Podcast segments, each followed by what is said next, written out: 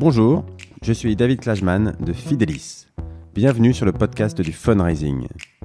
Un programme où nous discutons avec ceux qui font le fundraising en France aujourd'hui pour découvrir comment les associations et fondations construisent des relations équilibrées, durables et à grande échelle avec leurs donateurs.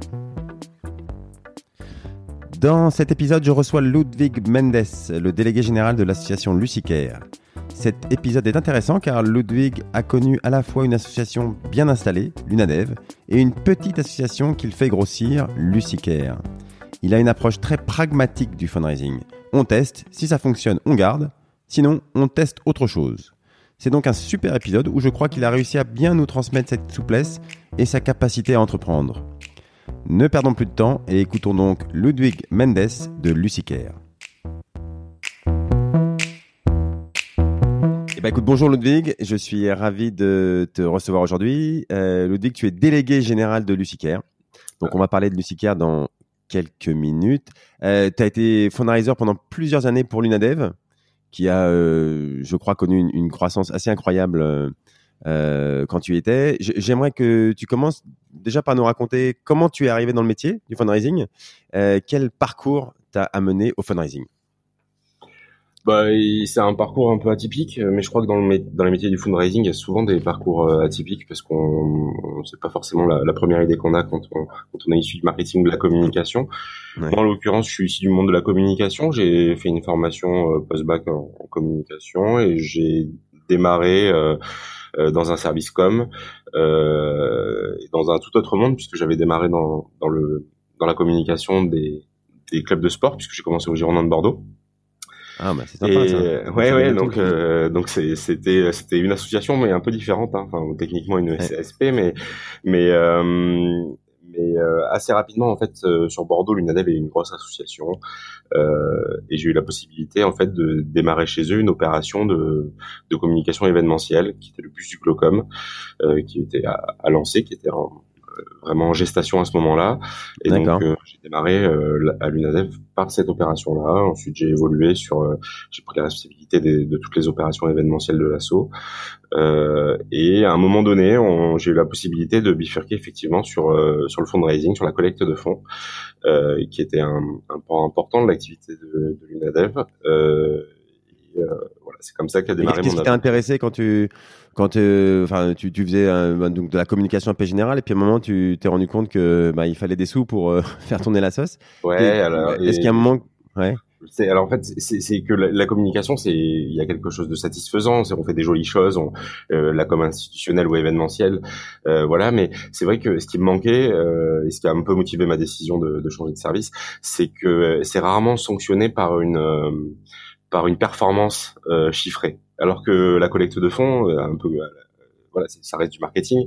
Donc le marketing, c'est euh, sanctionné par une par une performance chiffrée, et c'est ça qui m'intéressait, c'est-à-dire que une opération de relation presse, on va on va comptabiliser les, les retombées presse, on va être satisfait et tout ça. Mais comme on n'a pas une étude, on n'a pas des, des, des, études de notoriété ou d'image qui sont réalisées très régulièrement, on a du mal à quantifier en fait l'impact de son action. Alors que dans le marketing, euh, et c'est encore plus vrai aujourd'hui avec le marketing digital, euh, et ben du coup on est quand même assez rapidement euh, euh sûr de ce qu'on fait ou sûr de ce qu'il faut changer. Donc euh, voilà, c'est vraiment ce qui m'a attiré le. T'aimes bien les challenges, quoi. T'es es un homme de challenge. T'aimes bien euh, pouvoir savoir si. Ouais, ça me vient grand mot, mais, mais en tout cas, oui, euh, c'était c'était un, un, pan qui m'intéressait, c'était de voilà d'avoir des objectifs chiffrés plus précis et, et voilà de, de, derrière développer la stratégie qui permette de l'atteindre, sachant que ma sensibilité communication à ce moment-là était voilà une, un élément qui a fait que j'ai pu rejoindre ce service, puisqu'il y a toujours une partie sur les messages où il faut être en mesure de les écrire, de bien identifier, bien identifier pardon sa cible et, euh, et de bien communiquer avec elle. Donc euh, voilà, c'est vraiment ce qui, a, ce, qui a, ce qui a décidé, je pense, mon, mon boss de l'époque à, me faire confiance sur ce poste-là. D'accord. Et alors euh, euh, ensuite, comment ça s'est passé pour pour Aujourd'hui, chez Lucicaire, tu as des, des, des fonctions qui englobent le fundraising, mais qui sont plus vastes. Euh, le fundraising continue à prendre une partie importante de ton activité aujourd'hui? Oui, parce que le fonds de dotation il a été créé il y a cinq ans, donc ça reste une petite structure à taille humaine. Hein. On a un fonctionnement que euh, certains qualifieraient un peu de, fonctionnement startup. Euh, on est tous, on a tous des, des, missions qui sont quand même assez transversales, on est tous assez polyvalents. Euh, mais moi, personnellement, effectivement, en tant que délégué général, il y a l'administration euh, du fonds euh, de manière générale, mais euh, je pense que 30 à 40% de mon temps est encore occupé par le fundraising étant donné que personne d'autre n'occupe cette fonction au sein de au sein du fonds de dotation. Ouais, d'accord, d'accord. Bon, bah très bien. Donc tu tu restes très au courant et très au fait et très impliqué dans dans tout ce qui se passe sur le fundraising. Alors, euh, bah, merci beaucoup. C'est, c'est, toujours intéressant de voir les parcours. Ils sont, euh, comme tu dis, tous différents. Euh, on ne sait jamais si on était destiné à, à, être fundraiser pour aider les autres ou si c'est un hasard complet. C'est toujours euh, euh, assez, assez marrant de, de, de, voir comment on arrive là. Alors, euh, aujourd'hui, donc, j'aimerais qu'on parle d'un un, un point très important. On arrive en, en, fin d'année. Et j'aimerais qu'on parle donc un, point important de la vie du fundraiser, qui est le, bah, la préparation du budget de l'année suivante. Euh, je, je, crois que c'est donc d'actualité. Donc aujourd'hui, euh, bah, c'est toujours dur de préparer un budget. Euh, moi, j'ai vu des associations qui savaient exactement la semaine près ce qu'elles allaient faire l'année d'après, combien ça allait coûter, combien c'était censé rapporter. J'en ai vu d'autres qui, qui, avaient un plan très général et qui qui se laissaient une, une latitude pour pouvoir s'adapter aux circonstances. Euh, J'aimerais que tu nous expliques toi comment tu t'y prends pour préparer ton budget de l'année prochaine. Oui. Euh, alors, c'est un peu particulier pour le fonds de dotation puisque les, les fonctions de, de, responsable de la collecte et de, direction générale sont euh, toutes euh, sur la même personne, c'est-à-dire moi. Mais euh, de manière générale, c'est quelque chose qui va se construire euh, avec la avec la direction et avec la gouvernance pour moi. C'est-à-dire que hum, les objectifs de collecte sont intimement liés à l'évolution de la structure, à l'évolution de ses besoins, à l'évolution de ses missions sociales et à l'évolution de manière plus matérielle de ses charges.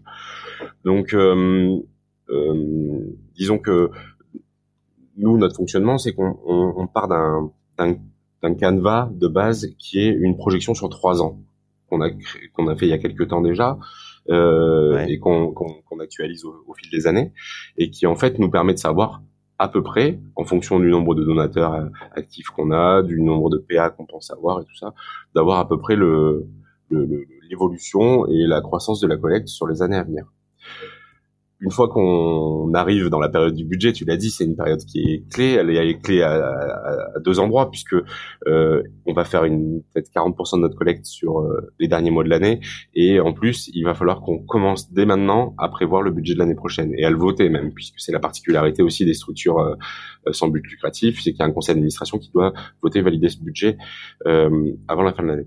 Donc là, c'est un travail qui se fait avec la, avec la gouvernance. C'est-à-dire, on, on, essaye de voir où est-ce qu'ils ont envie d'aller et euh, on essaie de trouver un terrain d'entente entre euh, euh, là où ils ont envie d'aller en termes de mission sociale, en termes d'investissement, en termes d'évolution euh, de l'équipe et ce qu'on est capable nous de produire en collecte.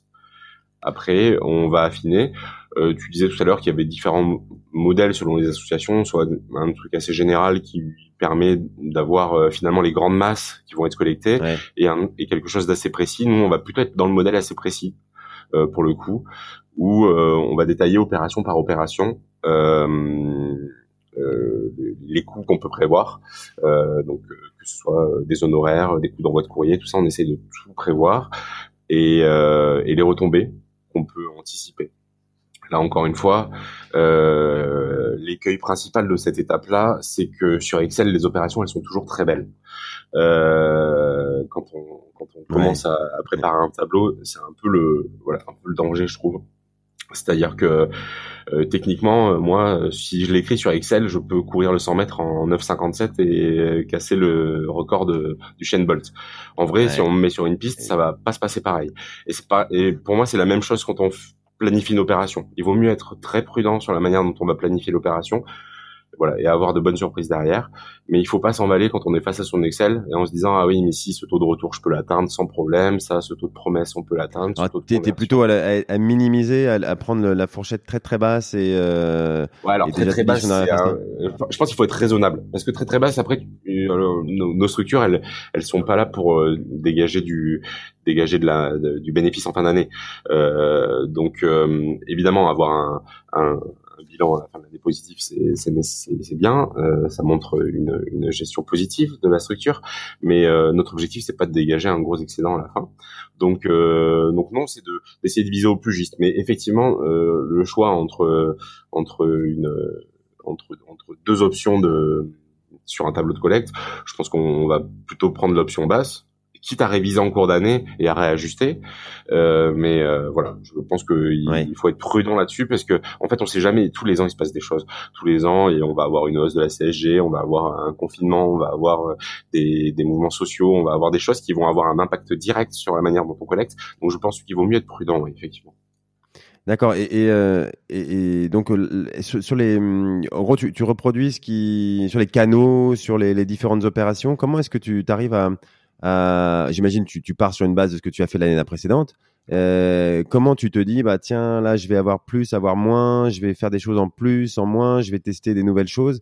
Euh, c'est toujours une, une, une, vraie question qu'on les associe. C'est est-ce que je me laisse un budget pour euh, pour tester des choses où je suis pas sûr que ça va fonctionner, ou alors bah non j'aime bien faire ce que je sais faire et là au moins je sais que je peux au moins compter sur temps. Comment tu te tu te laisses cette marge de manœuvre euh, sur, euh, sur des tests ou sur des, des choses que tu, dont tu ne connais pas encore le résultat c'est un équilibre à trouver. Euh, je suis d'accord avec toi euh, sur le fait que, que il, faut, il faut faire évoluer nos, nos pratiques de collecte et l'évolution de nos pratiques de collecte, elle, elle passe. Enfin, ça reste du marketing. Hein, donc le marketing, c'est des tests, des tests et des tests. Donc euh, euh, pense que y a, ça dépend de la taille de la structure. Nous, notre structure aujourd'hui, elle a pas, elle est pas en mesure de, de, prévoir des tests de taille très importante. Par contre, on va considérer qu'à peu près sur notre sur, nos, sur nos charges liées à la collecte, on va on va avoir 10% qui vont être liés à des tests potentiels. D'accord, tu te laisses 10%, euh, tu as un peu cette idée en tête de se dire, euh, bon, sur 90%, je fais des choses que je connais, alors c'est toujours des surprises, hein, Bien sûr. mais, mais, mais sur 10% de ton budget, tu te dis, bon, ça, je. Est-ce que tu te forces à, laisser, mettre ces 10% ou non C'est un peu comme ça vient en fonction des, des, des, projets qui te sont présentés ou que ou des idées que que tu as ou... Il y a les deux aspects. Euh, les, deux, les, deux aspects sont sont, sont là, c'est-à-dire que euh, on va me présenter courant. Imaginons, on va me présenter courant 2020 un nouveau type d'opération qui m'intéresse ou un nouveau type un nouveau type de, sollicitation des, des prospects ou des donateurs. Je, je vais retenir l'idée et on va mener le test sur 2021. Auquel cas le test sera intégré, en tout cas les charges et, euh, et les potentiels retours, mais là un seuil très bas puisque ça reste un test, euh, vont être intégrés à notre plan de marche. Et ensuite, effectivement, on a toujours euh, une, une petite une petite réserve en fait, ce qui nous permet, si jamais on est face à quelque chose d'innovant sur lequel il faut être très réactif et sur lequel on a envie nous d'être les premiers ou en tout cas de faire partie des premiers à le mettre en place et pas perdre trop de temps. Effectivement, il faut avoir une petite ressource. Donc il y a ces 10%. Et euh, il y a aussi, puisqu'on va prendre des indicateurs euh, plutôt bas euh, concernant les performances de nos opérations, ben en fait, au fur et à mesure de l'année, on va dégager, puisque les opérations, si tout va bien, elles vont marcher un tout petit peu plus que ce qu'on a prévu, on va dégager une marge supplémentaire qui, au fil de l'année, en fait, va nous permettre d'envisager là aussi de faire d'autres tests. D'accord, d'accord. Alors, tu as dit plusieurs choses intéressantes, mais euh, j'en retiens une, c'est sur le l'aspect des, des, des, choses nouvelles. Euh, il y a un côté, euh, tu t'aimes bien être le, premier à tester, enfin dans les premiers à tester. Est-ce que ça, c'est quelque chose pour l'année prochaine Est-ce que tu as des, des choses à, à, partager dans le secret ou des, des, des idées ou ou des choses que tu es fier d'avoir testé en, en premier, peut-être dans les années précédentes ou euh, que tu avais repéré sur euh, des, des, des, systèmes qui ou des, des méthodos euh, peut-être plus basés sur le web qui ont bien fonctionné et que tu avais repéré assez tôt? Alors très récemment, j'ai pas d'exemple précis de d'opérations vraiment enfin vraiment disruptive, c'est le, le mot à la mode, euh, sur euh, sur la, les modes de collecte. Je pense que euh, on tente tous aujourd'hui des choses avec le web, avec Insta, avec Facebook, avec mais c'est des médias sur lesquels on a encore du mal à, à, à vraiment convertir. Euh, voilà, il y a, y, a y a, un enjeu aujourd'hui, je pense, euh, c'est d'arriver sur ces plateformes-là à convertir. C'est un travail qu'on tente nous encore aujourd'hui. C'est euh, un marketing qui est différent de celui qu'on connaît. Enfin, en tout cas, c'est différent du marketing direct. C'est plus un marketing euh, d'influence. On on peut pas euh, il faut s'appuyer sur des personnes et sur des relais voilà donc il y a un gros travail qui est fait il y a d'autres très grosses assos qui font des qui font du super boulot sur les réseaux sociaux, qui arrivent à mobiliser grâce à grâce à des personnalités, euh, qui arrivent à mobiliser des communautés. Euh, voilà, donc pour les petites structures comme les nôtres, c'est difficile d'exister dans ce milieu-là.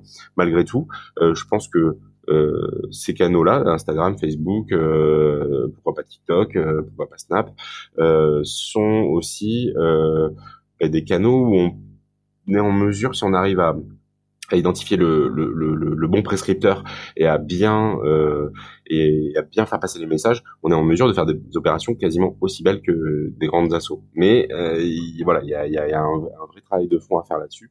Euh, voilà, on, on, bosse euh, là-dessus pour essayer de, de, communiquer de manière différente, mais euh, c'est pas facile de faire évoluer les choses et c'est pas facile de, de, de s'ancrer dans, un, dans de nouveaux modes de communication. Oui, et là-dessus, on a, j'ai l'impression qu'on a toujours tendance à, à sous-estimer la difficulté et le, le travail que c'est de, de, collecter sur euh, sur des réseaux sociaux, sur Facebook par exemple, euh, où euh, on a l'impression que bah, qu'il faut avec de la pub et euh, que mettant voilà ça, ça, ça, doit marcher, que si on n'y arrive pas c'est on arrive on a du mal à comprendre pourquoi ça marche pas et en fait souvent c'est c'est plus compliqué que qu'on pense et que euh, c'est il y a, des méthodes et il faut il faut s'entourer de gens qui, connaissent et c'est souvent le bah, le problème c'est que des petites associations elles ont pas forcément le euh, la structure ou le, le, le, les gens autour pour les conseiller. Euh, tout de suite ça coûte ça coûte assez cher. Donc enfin toi tu t'es pas tu, tu crois encore au enfin j'ai déjà testé beaucoup de choses mais le web pour toi c'est ça reste une part non négligeable de ta collecte aujourd'hui ou c'est pas encore grand mais t'y crois encore? Euh, ouais, c'est plutôt la deuxième option. C'est pas encore grand, mais j'y crois encore. Non, mais euh, en fait, l'enjeu c'est d'arriver. En fait, il y a déjà, euh, on a un double travail. Il faut arriver à débunker. Euh, tu, tu l'as dit tout à l'heure. Il faut arriver à enlever de l'esprit de nos, de nos gouvernants et, et, parfois de nos directions que le web c'est facile. C'est-à-dire que hum, quand on leur présente un budget où va y avoir un, un, un budget en voie de courrier à franchissement voilà, de plusieurs dizaines de milliers d'euros, voire de plusieurs centaines de milliers d'euros, on va dire mais pourquoi on, on favorise pas le mail? Euh, Du coup, il faut leur expliquer d'une part le, le, taux, le taux d'ouverture, le taux de de, de, de clics et le taux de conversion sur les mails sont pas du tout les mêmes que sur les courriers. Qu'aujourd'hui, si euh, tout pouvait passer par le mail, on passerait tout par le mail, mais c'est pas le cas. Euh, il faut euh, enlever aussi les fantasmes de, de la même manière. Les gens se disent même sur Facebook, il y a plein de choses à faire et tout ça mais il y a plein de choses à faire, mais euh, mais euh, mais aujourd'hui, il faut laisser les gens euh, euh, enfin en tout cas, il faut que le, nos publics arrivent à maturité sur ces plateformes-là et que le déclenchement de l'acte de don euh, soit quelque chose qui soit beaucoup plus naturel. Euh, encore une fois, je crois que le travail conjoint, alors c'est pas quelque chose de concerté, mais le travail conjoint de toutes les structures sur ces réseaux et sur le web pour euh, aider les gens à, enfin en tout cas pour mener les gens à, à faire un don, fait qu'aujourd'hui, plus ça plus le temps va passer, plus les gens vont être sensibilisés à, la possibilité de faire un don sur le web, à ce que ça représente en termes d'économie pour les associations, à ce que ça euh, représente, ce que enfin voilà c'est ça reste un, un, acte qui est sécurisé qui est euh, euh, bien maîtrisé aujourd'hui. Donc voilà on, on sait qu'on a des populations quand on fait de l'appel aux dons qui sont en tout cas nous euh, sur nos cibles qui sont plutôt des personnes de plus de 55 ans. Donc leurs usages euh, de technologie évoluent aussi. Et on, voilà, aujourd'hui, aujourd'hui c'est toujours un peu compliqué, mais demain ça va aller de mieux en mieux. Aujourd'hui, je pense que par exemple l'email, il faut le présenter comme un outil pur de conversion, c'est-à-dire que euh, quelqu'un qui nous a déjà donné, c'est ou quelqu'un qu'on a eu au téléphone ou quelqu'un avec qui on a eu l'occasion d'échanger, c'est presque lui présenter aujourd'hui le TPE, lui envoyer un email. Il faut pas l'envisager comme comme autre chose. Quelqu'un qui, qui ne vous connaît pas et qui vous allez envoyer un email, les taux de retour vont être infimes. Et donc l'opération en elle-même, même si ça coûte pas très cher d'envoyer un email, bah, d'envoyer un email en prospection, je trouve que c'est un petit peu, enfin voilà, c'est un peu peine perdue quoi. Ouais, non, c'est intéressant. Donc, donc l'email, oui, pour toi, c'est l'acte final et, et, il faut pas attendre euh, de l'email pour euh, faire connaître l'association ou euh, voilà, amener de la notoriété, ça, euh, c'est peine perdue. Euh, il faut, il faut le prendre vraiment comme, comme juste voilà, envoyer une demande, enfin conclure l'acte de, de fundraising, mais pas, pas autre chose. Sinon, on, on, est déçu, quoi. En tant que marketeur pur, on va dire ça. Après, en tant que communicant, parce que du coup, j'ai quand même la double casquette. en tant que communicant, c'est quand même important pour maintenir du lien, pour pour pour arriver à informer ses donateurs, pour fidéliser, c'est quand même un outil qui est intéressant. Mais mais si on cherche de la conversion, ça va aller dans un type de cas. Il faut pas espérer que le l'email le, soit l'outil de conversion universel, quoi. D'accord, d'accord. Et, j'aime bien aussi ce que tu as dit tout à l'heure sur le, le fantasme que c'est et, et, euh, et, quand on doit discuter avec son, son conseil d'administration, avec son gouvernance, comme tu dis, puisque c'est euh, c'est une partie importante aussi. Tu n'es pas tout seul à décider de ce budget et, et, les gens, euh, on a un peu cette impression que bah, quand on ne le fait pas soi-même, euh, les, les gens ont l'impression que c'est facile, comme tu dis. Euh, bah, vous avez qu'à faire ça. J'ai vu à la télé que ça fonctionnait bien, Facebook, etc. Euh, et, et, donc cette relation avec le conseil d'administration, euh, comment, ça se passe? Est-ce que vous faites beaucoup d'allers-retours? Est-ce que euh, ils sont, euh, voilà, ils, t'apportent beaucoup dans le ping-pong que vous pouvez avoir sur euh, les le, combien on peut espérer avoir, sur les, même les canaux, la, méthode du un peu du quotidien? Est-ce qu'ils t'apportent beaucoup là-dessus, ou est-ce que c'est un peu une chambre qui qui, qui valide à la fin, mais mais c'est quand même à toi de leur apporter les idées? Alors, je pense que ça, ça dépend vraiment de la, composition du conseil d'administration et, de, donc ça dépend de la structure dans laquelle on est. Chez nous, on a un conseil d'administration qui est composé et de personnes euh, déficientes visuelles et de personnes euh, euh, valides qui sont souvent issues du milieu de l'entreprise. donc, on va s'appuyer sur ces ressources-là, en fait. La, mission principale de, du, du, conseil d'administration, c'est de, bah, évidemment, c'est de, de, définir la stratégie globale du fonds de dotation. Donc, principalement euh, l'utilisation de ces missions sociales et, le, et la, mise en place des, des, actions au profit de la cause qu'on défend. Euh, mais bon, pour y parvenir, effectivement, il y a le budget. Donc moi, en tant que technicien, je vais leur apporter euh, des éléments de réponse et après, on va en discuter. Effectivement, euh, on va décortiquer, on va faire par exemple lors des, des appels d'offres euh, auxquels on est soumis, euh, eh ben, on va décortiquer l'ensemble des offres qui nous sont soumises et ça va être l'occasion en fait de faire un peu de pédagogie avec eux. C'est quelque chose c'est c'est tellement euh, abstrait pour euh, certaines personnes au sein des conseils d'administration ce qu'on fait et euh, que effectivement comme tu le disais ça, pour, pour certains d'entre eux ça en paraît facile surtout quand on a de la performance ouais. Euh, donc euh, notre job, c'est euh, et, j'ai envie de dire encore plus quand on a de la performance, c'est de bien expliquer en fait les process, de bien expliquer les enjeux, de bien expliquer ce qui peut être un blocage, ce qui peut être des freins. et je pense là moi là-dessus, je, je, suis pas, je suis pas. Hum, je suis pas dans la culture du secret avec juste leur faire voter un budget.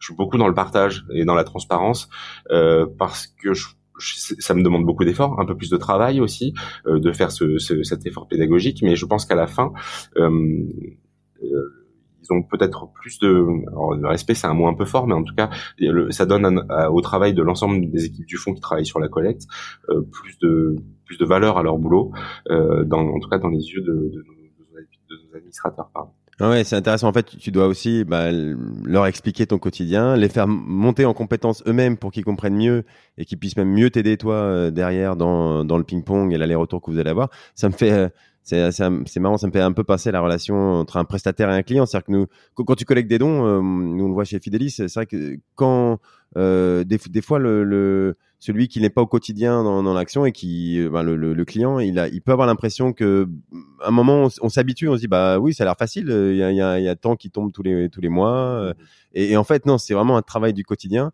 et que tous les jours il faut remettre le le, le, métier sur, voilà il faut, faut se recommencer le, le métier et, et, et c'est marrant vous avez à peu près le même même problème enfin le même problème la même euh, la même relation avec le conseil d'administration qui euh, évidemment n'est pas tous les jours euh, au bureau à faire ça et qui à un moment peut s'habituer à avoir des résultats euh, euh, qui arrivent et, et, donc il faut constamment leur réexpliquer à quel point c'est dur et à quel point il faut se réinventer souvent et à quel point bah, savoir parler aux gens euh, même la façon de leur parler évolue, euh, les outils évoluent. Euh, donc c'est voilà, c'est un boulot et ça prend toute la journée. Mais mais je, je, je, te rejoins là-dessus et je pense même qu'il y a il y a des choses simples en fait. On est alors tous les gens qui sont dans le fundraising sont pas ici, sont sont pas nécessairement ici du, du marketing ou de la communication, mais il y a des notions qui sont très euh, euh, très simples à comprendre. Euh, je veux dire par exemple le les notions d'AB testing, euh, quand on quand on mène des AB testing, il faut l'expliquer en fait aux administrateurs, il faut leur montrer en fait que un détail peut changer la performance globale d'une opération que le choix de la photo qu'on va mettre en couve de son magazine donateur que le choix de la couleur qu'on va utiliser sur sur un mailing de, fidélisation ou de prospection. en fait, il faut il faut leur montrer que l'ensemble, enfin que que le résultat final, euh, les dons qui tombent sont sont, sont le résultat d'un ensemble de choix et de décisions qui sont pas faits au hasard. Je pense que c'est surtout cette euh, dimension-là, c'est-à-dire qu'il faut leur montrer que c'est pas de la chance, c'est pas de la, voilà, et je pense que c'est un enjeu majeur. Euh, c'est pas ça le plus difficile, j'ai l'impression, moi, avec les administrateurs, parce que si on fait l'effort d'être pédagogue et de leur expliquer, euh, j'ai la chance, en tout cas moi, perso, je parle, je parle de mon exemple, hein, mais mais euh, j'ai la chance euh, d'avoir un conseil d'administration qui est composé de personnes intelligentes et qui comprennent euh, qui comprennent bien ce que je leur dis. Si on leur explique clairement, ils comprennent les enjeux, ils comprennent les les, les modes opératoires, donc j'ai pas de souci là-dessus. là où ça a parfois dans le passé été plus compliqué, c'est sur la logique d'investissement. C'est difficile en fait et pourtant certains ont, certains ont pu avoir des parcours en entreprise et, et voilà.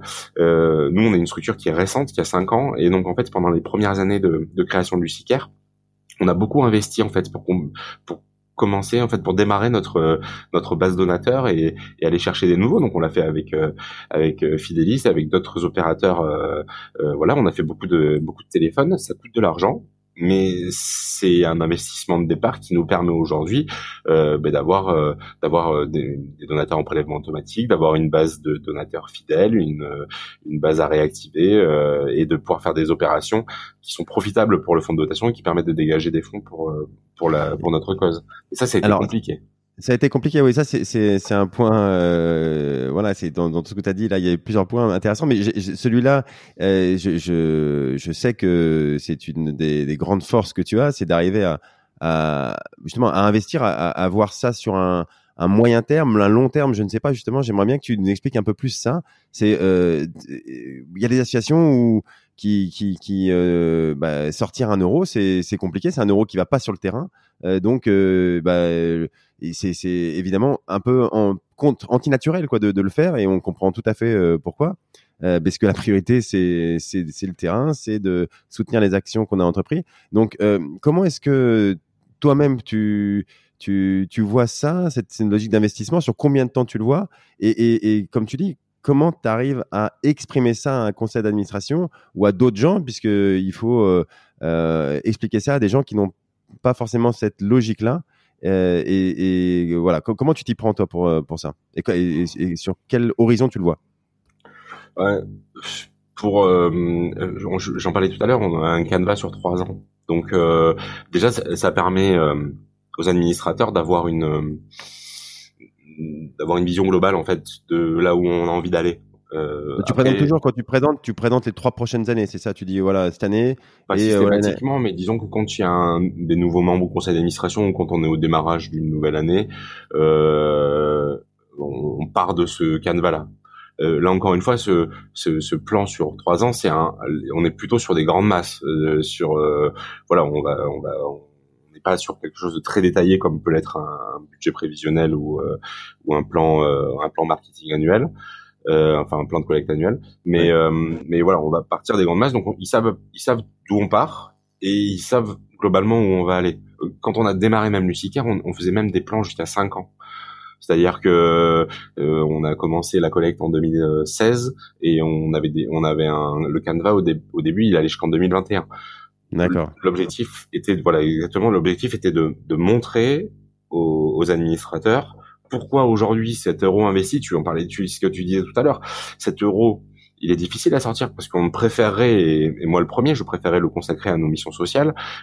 chez nous, c'est les jeunes déficients visuels. Je préférais les consacrer à un projet qui est lié à l'accompagnement des jeunes déficients visuels plutôt que de le, de le donner à un prestataire pour euh, réaliser une opération de marketing. Sauf que il faut réfléchir à plusieurs années. Il faut, il faut se dire que cet euro investi, demain, il va probablement nous ramener un euro cinquante l'année d'après, puis un euro cinquante l'année suivante, puis un euro cinquante l'année d'après, et que au final cet euro investi va nous avoir rapporté sur les trois années qui suivent euh, quatre euros cinquante. Donc, euh, donc en fait, on, on, essaie toujours de réfléchir dans une logique de, de, de, de prospective un peu et de se, se projeter dans, dans ce qu'on peut produire. Donc cette logique d'investissement, en fait, elle est pas différente de d'une logique d'entreprise en fait.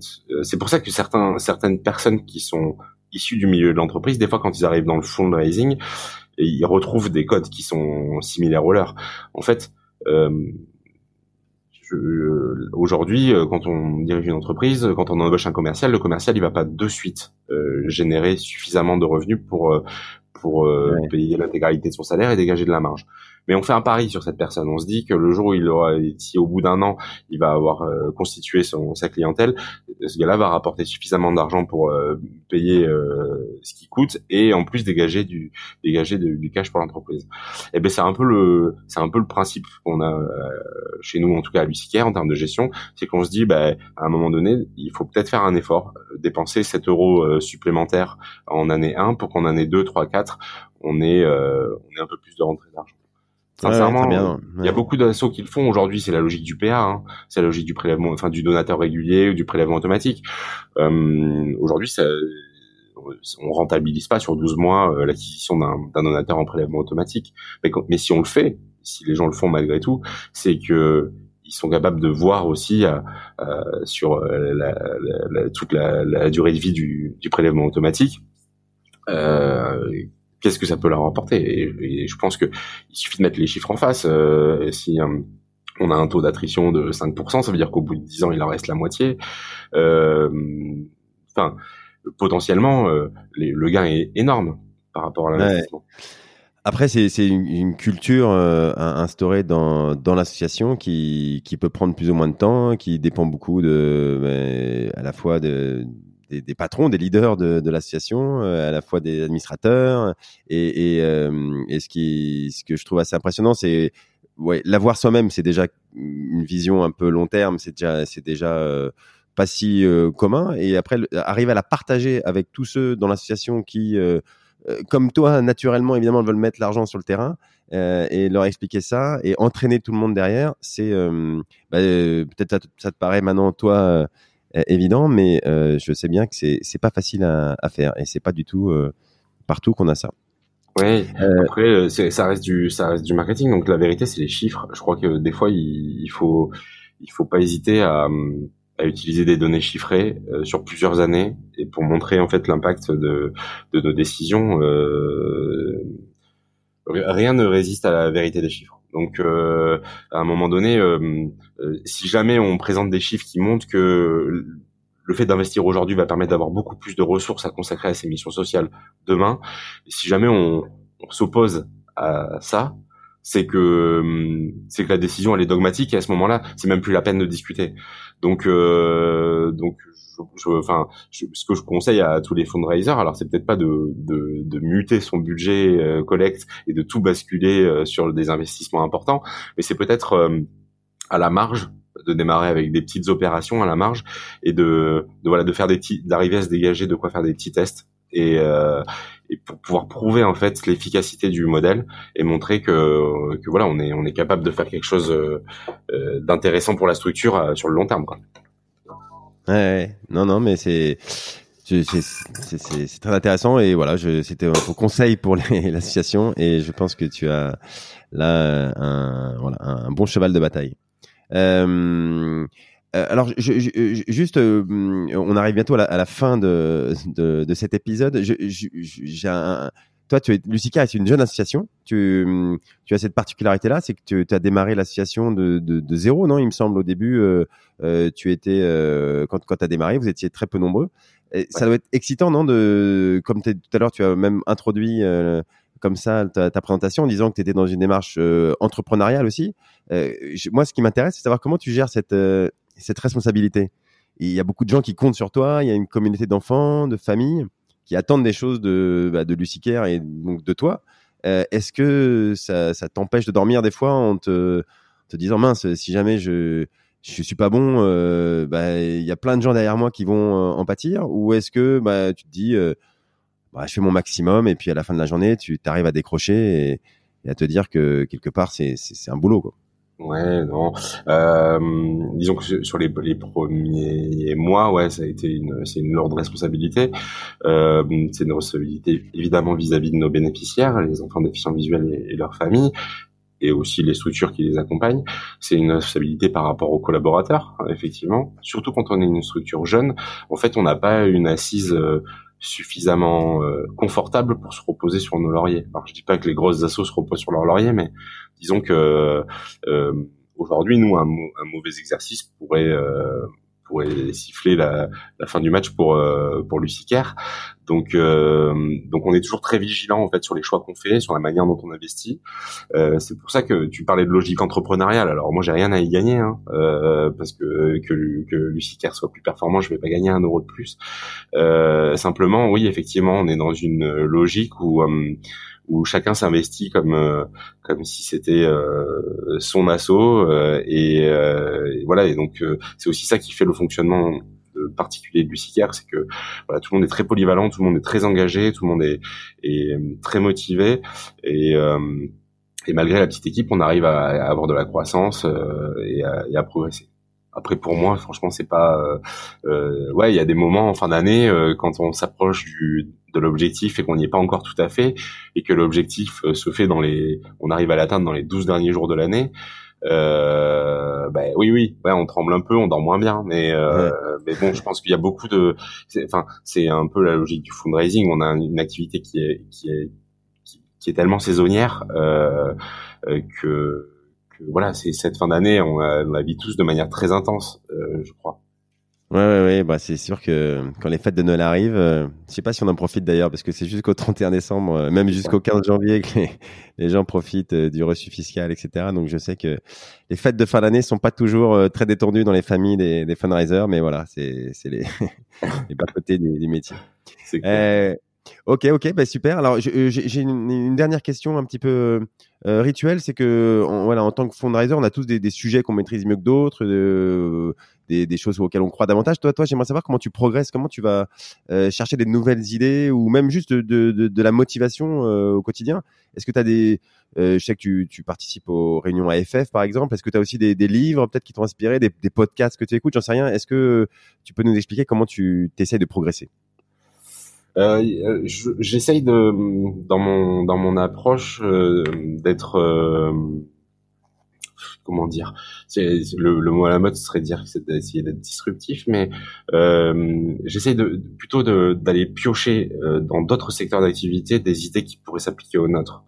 Euh, je suis pas spécialement féru de de, de, ce qui se fait déjà, de ce qui est pratiqué et tout ça. On peut le mettre en place, c'est pas un problème, mais mais euh, là où j'aime passer du temps, c'est plutôt aller regarder ce qui se fait dans d'autres secteurs, euh, d'autres secteurs d'activité, n'importe lequel, et d'essayer de voir comment euh, la manière dont ils ont communiqué, la manière dont ils ont mobilisé une communauté, la manière dont ils ont réussi à à, à parler à leur à leur cible, à fonctionner. Et c'est plus ça qui m'intéresse. Donc donc je suis plutôt à l'affût de en fait, des opérations de communication euh, qui peuvent se faire ailleurs ou des, des méthodes euh, commerciales et marketing qui peuvent se faire ailleurs.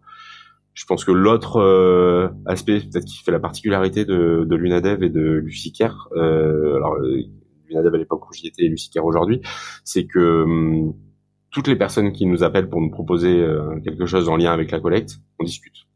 Il n'y a pas de non mais désolé ça nous intéresse pas, on écoute après, ça nous intéresse, ça nous intéresse pas, mais euh, je pense que même le même le, le, le, petit jeune qui lance sa boîte parce que il a une idée et tout ça, ben on l'écoute et ça nous dérangera pas si on est le premier client. Euh, si jamais l'idée elle est cohérente et que et que tout est que, que l'ensemble est cohérent, ça nous dérangera pas d'être le premier client. On est capable de prendre ce risque-là sur une bonne idée. Donc euh, euh, moi, enfin, c'est plutôt de rester à l'écoute en fait des idées des autres et de voir un peu ce qui se fait ailleurs pour pouvoir essayer de l'appliquer chez nous.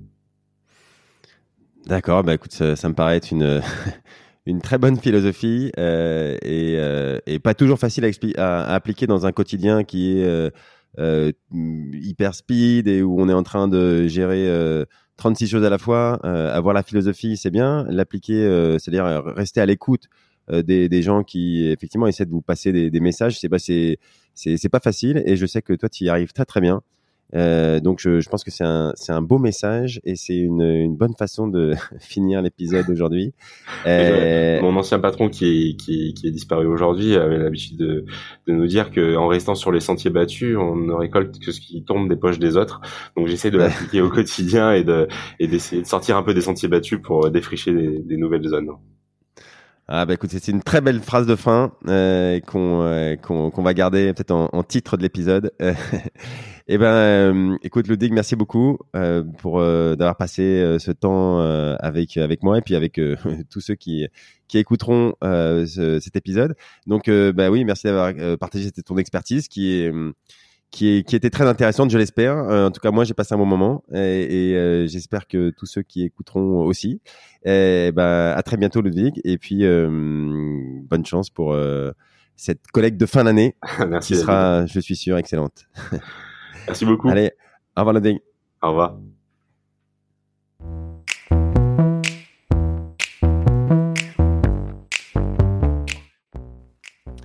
Bravo, vous avez écouté cet épisode du podcast du fundraising jusqu'au bout. Merci de le partager avec deux amis autour de vous, d'inscrire de force tous vos collègues sur leur smartphone et de mettre une note 5 étoiles avec un gentil commentaire pour aider à faire connaître ce podcast. Aussi, si vous voulez télécharger un guide du fundraising et être au courant des nouveaux épisodes, vous pouvez venir vous inscrire sur le site fidelis-cc.fr slash podcast. Je suis David Klajman et je vous dis à très bientôt pour un nouvel épisode.